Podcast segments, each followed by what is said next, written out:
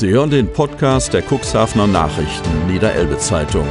Am Mikrofon Dieter Bügel. 10. Juli 2020. Ab morgen hören Sie an gleicher Stelle unseren täglichen Audiopodcast als CNV News Podcast mit einer Länge von maximal sieben bis zehn Minuten. Sie hören dann eine tägliche Zusammenfassung der wichtigsten Nachrichten aus den Cuxhavener Nachrichten und der Niederelbe Zeitung in einem kompakten Format.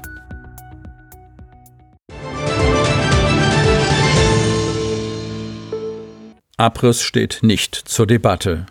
Ausschuss für Erhalt der Schwebefähre und Fortsetzung der Sanierungsarbeiten an Stahlkonstruktion von Ulrich Rode, Kreis Cuxhaven. Die Schwebefähre Osten-Hemmoor ist ein im Cuxland einzigartiges technisches Baudenkmal mit großer Strahlkraft und eines der Wahrzeichen der Region an der Oste. Sie ist dem Landkreis Cuxhaven, ihrem Eigentümer, lieb und teuer. Doch vor allem letzteres ließ in jüngster Zeit immer wieder mal Diskussionen aufkommen, ob sich der Erhalt des 1909 erbauten Stahlkolosses noch mit den finanziellen Möglichkeiten des Kreises verträgt. Der Kreistagsausschuss für Hochbau, Straßenverkehr und Vergabe hat indessen jetzt ein klares Bekenntnis zur Schwebefähre abgelegt. Hintergrund ist der erhebliche Sanierungsbedarf des Bauwerkes. Nach den aufwendigen Arbeiten zur Instandsetzung der Fundamente ist nun das Stahltragwerk an der Reihe. Ohne dessen Grunderneuerung würde ein kritischer Bauzustand erreicht werden, der bis zur Stilllegung der Schwebefähre führen könnte, stellte die Kreisverwaltung bereits vor drei Jahren fest. Ein Ingenieurbüro ist damit beauftragt, eine belastbare Kostenschätzung vorzunehmen und einen Sanierungsplan aufzustellen. Das Vorhaben ist jedoch aufgrund der Corona-Pandemie in erheblichen Zeitverzug geraten. Grob werden derzeit die Kosten für die Sanierung der Stahlkonstruktion auf rund 4 Millionen Euro geschätzt. Der Landkreis ging zunächst von einem Eigenanteil von etwa 1,5 Millionen Euro aus. Im Doppelhaushalt ist eine Million Euro eingeplant. Zwar sind auf Initiative des ehemaligen haushaltspolitischen Sprechers der SPD-Fraktion im Bundestag, Johannes Kaas, bis zu zwei Millionen Euro aus, ich zitiere, Zuschüssen für investive Kulturmaßnahmen bei Einrichtungen im Inland, Zitat Ende, avisiert worden. Die Förderbereitschaft anderer Institutionen halte sich nach diversen Anfragen jedoch in Grenzen, so Dezernentin Babette Bammann. Es müsse daher damit gerechnet werden, dass der Anteil des Landkreises an der Finanzierung des Vorhabens um rund eine Million Euro ansteigen könnte. Kompensiert werden soll die Finanzierungslücke nach den Vorstellungen der Verwaltung durch nicht abgerufene Mittel aus dem Budget für den Breitbandausbau. Der Altenbrucher CDU-Abgeordnete Richard Schütt brachte es auf den Punkt. Wir haben Hü gesagt, dann müssen wir auch Hott sagen. Der Landkreis habe bereits hohe Summen in die Schwebefähre gesteckt, jetzt dürfe der Kreistag nicht zum Totengräber des Baudenkmals werden. Dieser Ansicht schloss sich Manfred Knust, CDU aus Lamstedt an. Wir haben die Füße repariert, jetzt müssen wir auch den Rest in Ordnung bringen. Zwar sei in den vergangenen Jahren jede Menge Geld in die Schwebefähre versenkt worden, aber jetzt dürfe man nicht auf halbem Weg aufhören.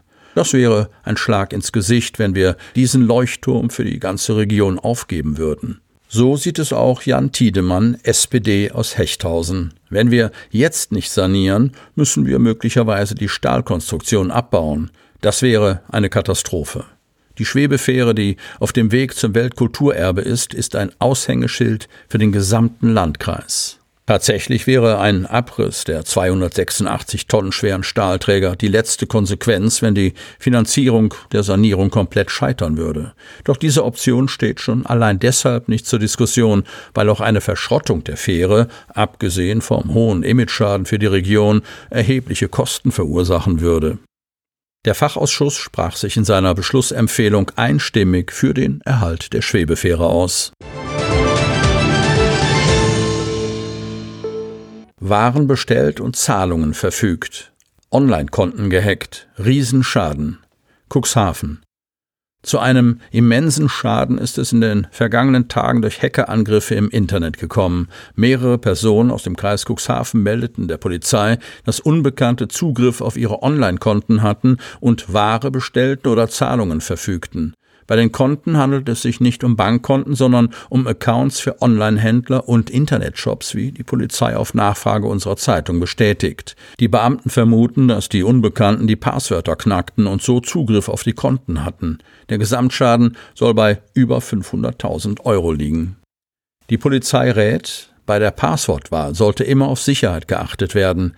Die Passwörter sollten aus mindestens acht Stellen und einer Kombination aus Ziffern, Zeichen, großen und kleinen Buchstaben bestehen, erklärt Kriminalhauptkommissar und Koordinator Prävention Uwe Sandrock. Einfache Passwörter wie 1, 2, 3, 4, 5, 6, 7, 8 Passwort oder geheim sind leider noch weit verbreitet und bieten keinen ausreichenden Schutz vor unberechtigtem Zugriff, so der Kriminalhauptkommissar.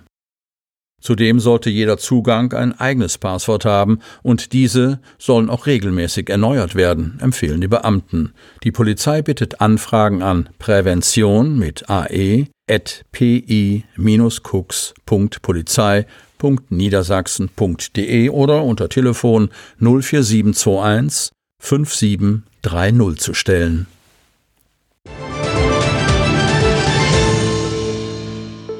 Aeronautikum Glück der Fleißigen Vorstand und Kuratorium des Luftschiff- und Marinefliegermuseums Nordholz starten einen Neuanfang mit Zuschuss vom Bund. Von Jens-Jürgen Potschka. Nordholz. Ein starker Sommerschauer prasselt auf das Dach der Flugzeughalle des Aeronautikums. Dort, wo unzählige Bauteile lagern, die für die Rekonstruktion des historischen Militärfliegers Arado gebraucht werden, haben sich in dieser Woche die Mitglieder des Fördervereins des Nordholzer Museums versammelt. Im Verlauf der zweistündigen Sitzung wird es unterm Dach der weitläufigen Halle zwar etwas frisch, doch der immer wieder einsetzende Regen wird an diesem Abend voller guter Nachrichten von allen ganz sinnbildlich als willkommener Segen von oben verstanden. Wir standen in den vergangenen Jahren schon mehrfach vor der Entscheidung, das Aeronautikum schließen zu müssen, erinnerte Dirk Wurzer. Gemeinsam mit einem schlagkräftigen Team von Ehrenamtlichen und einem ideenreichen Vorstand ist es dem Kuratoriumsvorsitzenden in den zurückliegenden neun Jahren durch das beharrliche Handeln vieler engagierter Mitstreiter gelungen, die Zukunft des Luftschiff- und Marinefliegermuseums in eine neue Richtung zu lenken. Der Durchbruch zeichnete sich nach unzähligen Vier-Augen-Gesprächen, Sitzungen, Arbeitskreisen und Verantwortungsträgern bei der Bundesmarine, in den Kommunen, in der Politik, bei Vereinen und Vertretern der Sparkassen bereits im Herbst 2019 ab. Im Oktober lud zudem der Cuxhavener SPD-Ratsherr und Kreistagspolitiker Gunnar Wegener dann seinen Parteifreund Johannes Kaas ins Aeronautikum nach Nordholz ein. Dort schilderte man dem seinerzeit noch führenden Haushaltspolitiker der Sozialdemokraten im Deutschen Bundestag die angespannte Lage der gut frequentierten Bildungseinrichtung. Kaas hatte gute Nachrichten für das Museum. Er stellte dem Aeronautikum einen jährlichen Bundeszuschuss in Höhe von 400.000 Euro in Aussicht. Jetzt musste nur noch die Gegenfinanzierung des Landkreises Cuxhaven verhandelt werden. Obwohl diese nun doch nicht in vollem Umfang benötigt wird, hatten die Kreistagsmitglieder in der jüngsten Sitzung des Kulturausschusses im Juni signalisiert, das Museum im Doppelhaushaltsjahr 2021 mit 100.000 Euro zu unterstützen. Die Zeichen deuten auf ein positives Votum in der nächsten Kreistagssitzung am kommenden Mittwoch hin. Es ist die erste Jahresversammlung seit der Gründung des Museums, in der wir davon sprechen können, dass unsere finanzielle Situation in trockenen Tüchern ist, freut sich auch der Vorsitzende des Fördervereins Bernhard Jährling. Das Vergnügen, den ausgeglichenen Finanzplan zu präsentieren, hatte der zweite Vorsitzende Hans-Peter Weber. Danach rechnet das Aeronautikum in diesem Jahr mit Einnahmen von gut 846.000 Euro.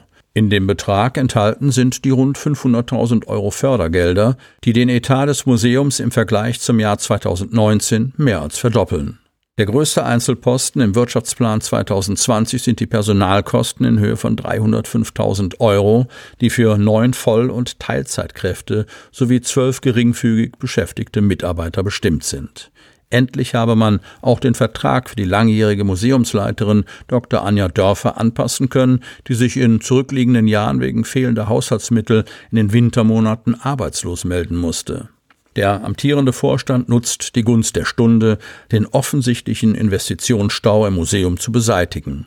Knapp 300.000 Euro werden investiert, um zum Beispiel die Brandmeldeanlage 33.000 Euro zu erneuern. Außerdem soll eine Sanitäranlage 45.000 Euro ganz in der Nähe des neuen Schulungsraumes 37.000 Euro entstehen. Für einige der wertvollen Exponate, die auf dem Außengelände des Museums präsentiert werden, sollen schon in naher Zukunft Schutzdächer angeschafft werden, damit die Flugzeuge nicht das ganze Jahr über direkt der Witterung ausgesetzt sind. Der Plan sieht für diese Investition 55.000 Euro vor.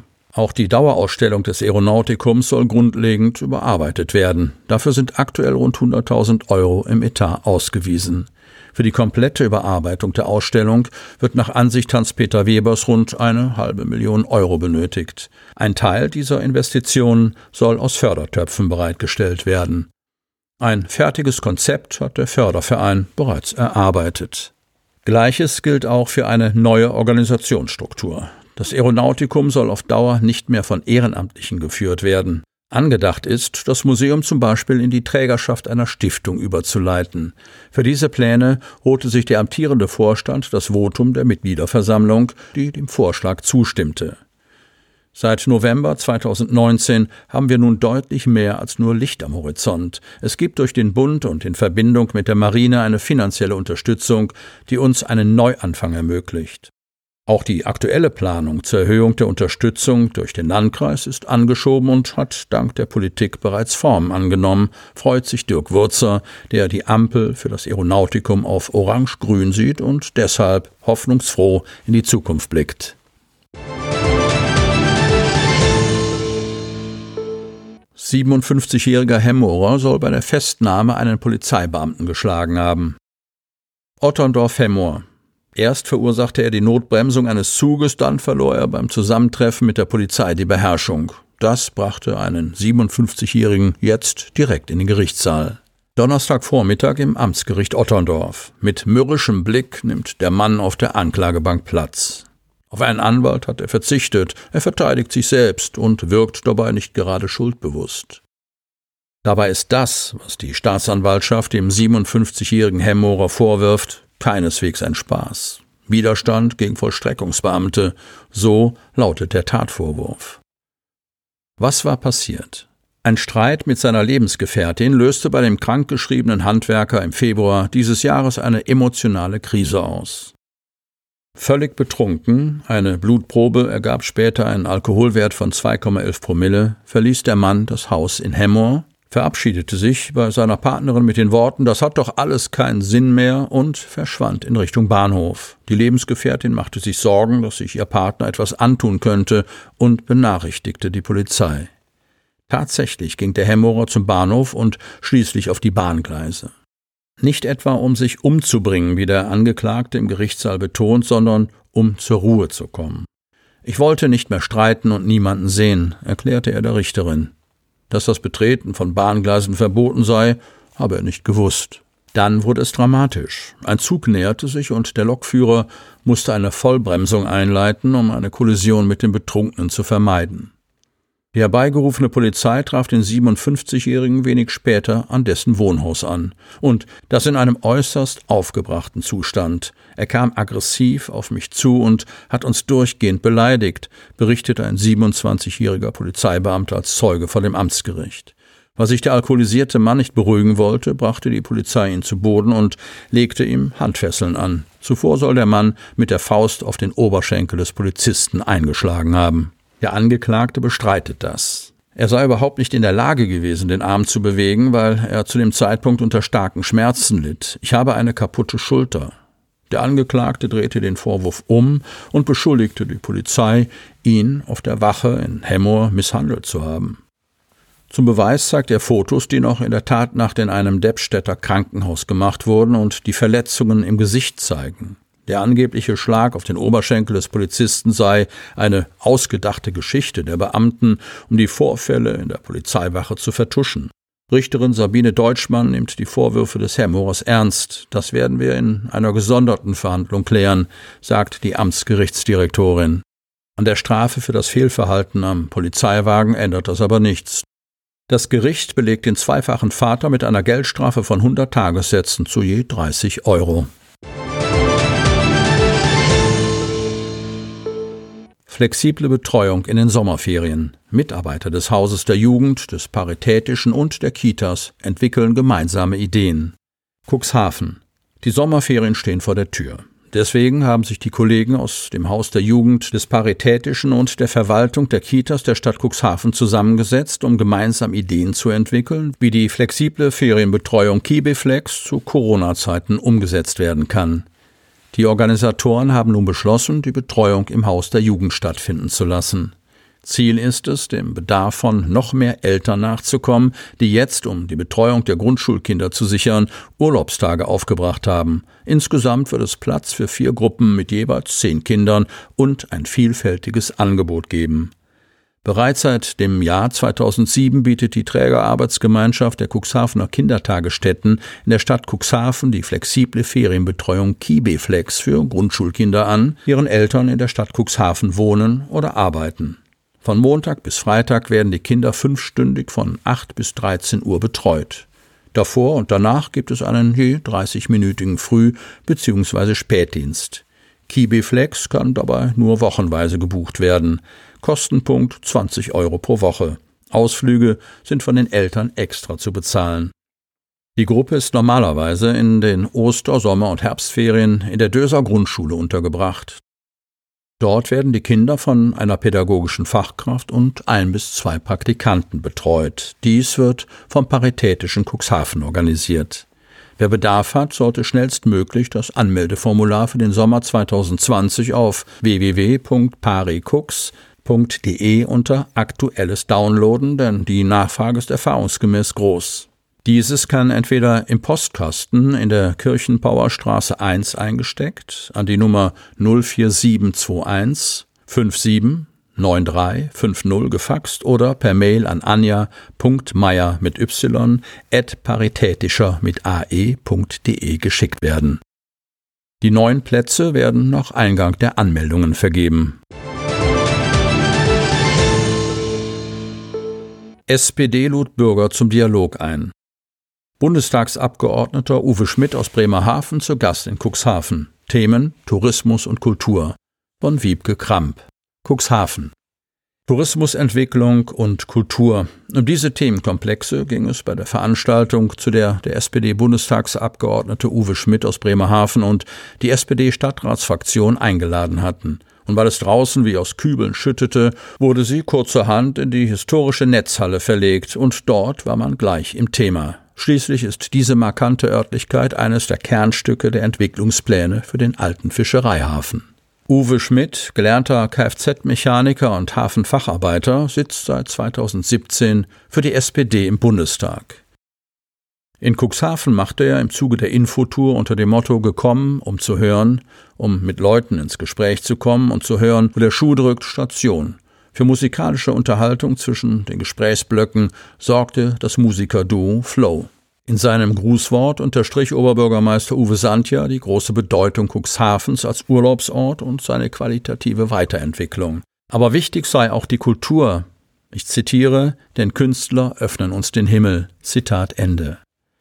SPD-Stadtverbandsvorsitzender Oliver Ebgen leitete die Tourismusgesprächsrunde. MdB Uwe Schmidt verdeutlichte in diesem Zusammenhang die Notwendigkeit einer guten Anbindung an den Fernverkehr. Aber auch Küstenschutzmaßnahmen seien für den Tourismus von Bedeutung. Norbert Plambeck als Vorsitzender der Tourismuswirtschaftsgemeinschaft TWG Cuxhaven sprach sich für einen gelenkten, passgenau entwickelten Tourismus aus, um Hotspots zu entzerren. Wichtig sei eine Vernetzung verschiedener Angebote in der gesamten Region sowie die Erschließung neuer, jüngerer Zielgruppen durch entsprechende qualitative Angebote. Wir müssen mehr Nutzen aus dem Tourismus ziehen, sagte der AFH-Investor. Strandkorbvermieter Jürgen van Glan betonte, die Stadt lebe von A bis Z vom Tourismus. Er kritisierte, dass jedoch die Infrastruktur nicht mitkomme und an ihre Grenzen stoße. Um an den Strand zu kommen, parken die Menschen fast schon in Vorgärten.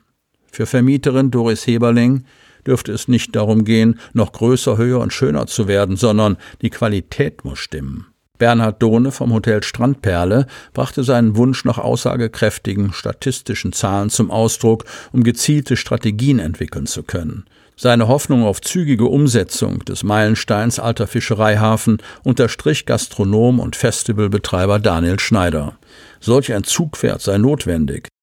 Katja Cordes vom AFH-Entwicklungsteam machte deutlich, dass man sich hier bereits strategisch aufgemacht habe, um neue Zielgruppen für Cuxhaven gewinnen zu können dass Abstand weiterhin oberstes Gebot im Tourismus zu Corona-Zeiten sei, betonte Dr. von Thun-Hohenstein von der Helios Klinik.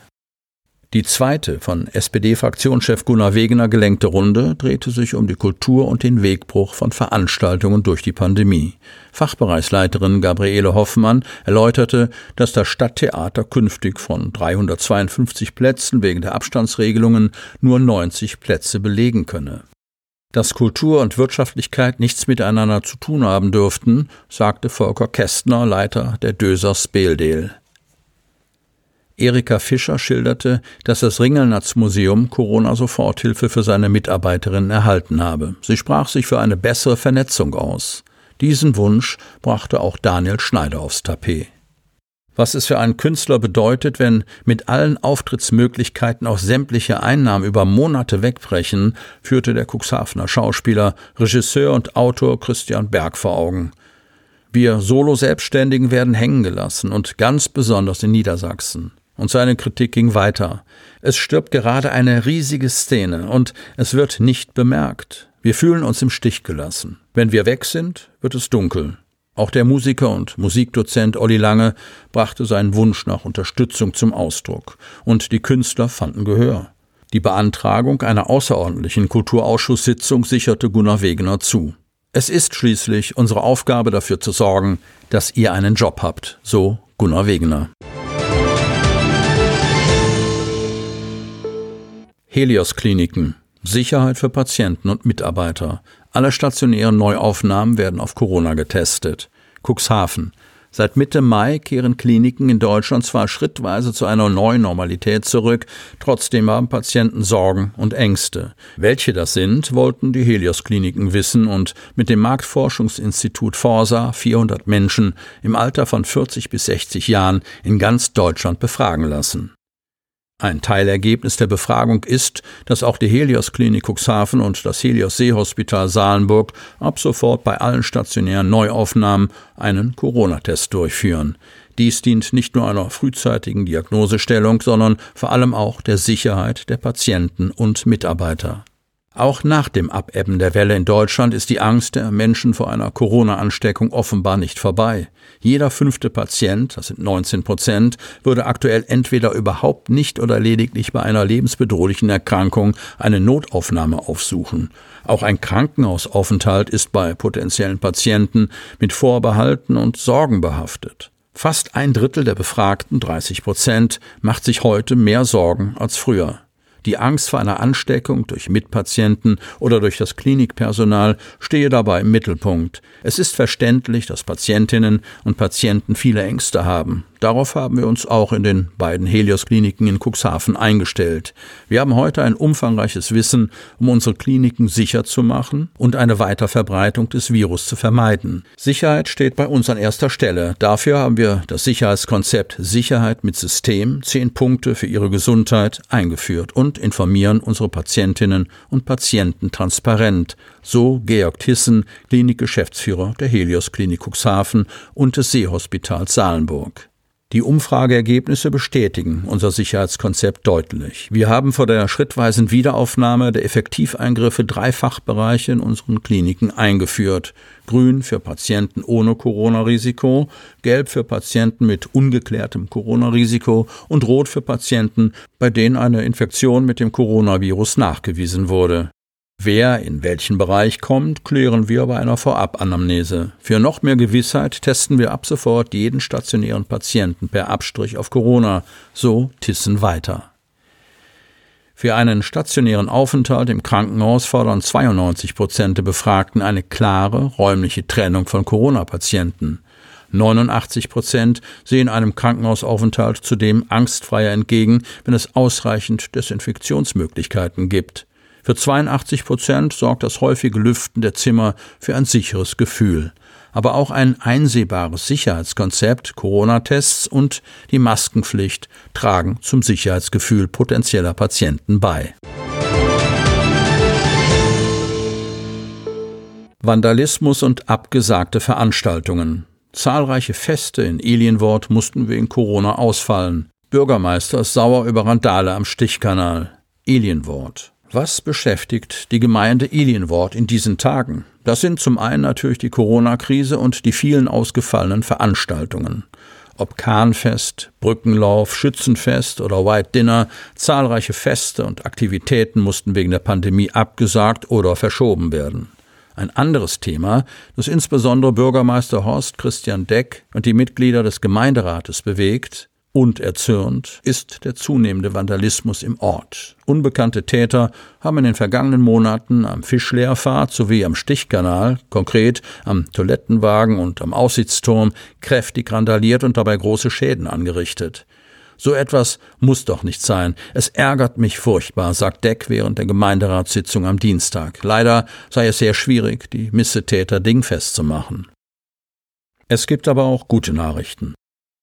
So werde der Wohnmobilstellplatz auf der Schöpfwerkinsel hervorragend angenommen und von den Gästen sehr gelobt, berichtet Deck in der Ratssitzung. Gerade in Corona-Zeiten zeige sich, dass der Urlaub mit dem Reisemobil immer beliebter werde.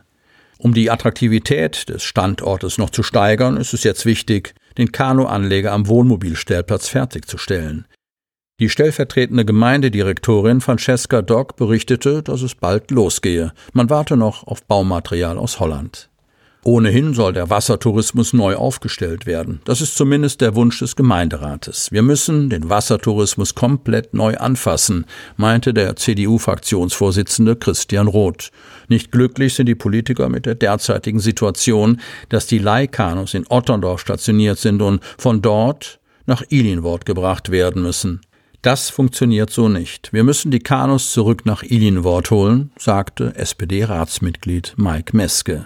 Auch an Land soll einiges passieren. So ist geplant, neue Wanderrouten zu schaffen.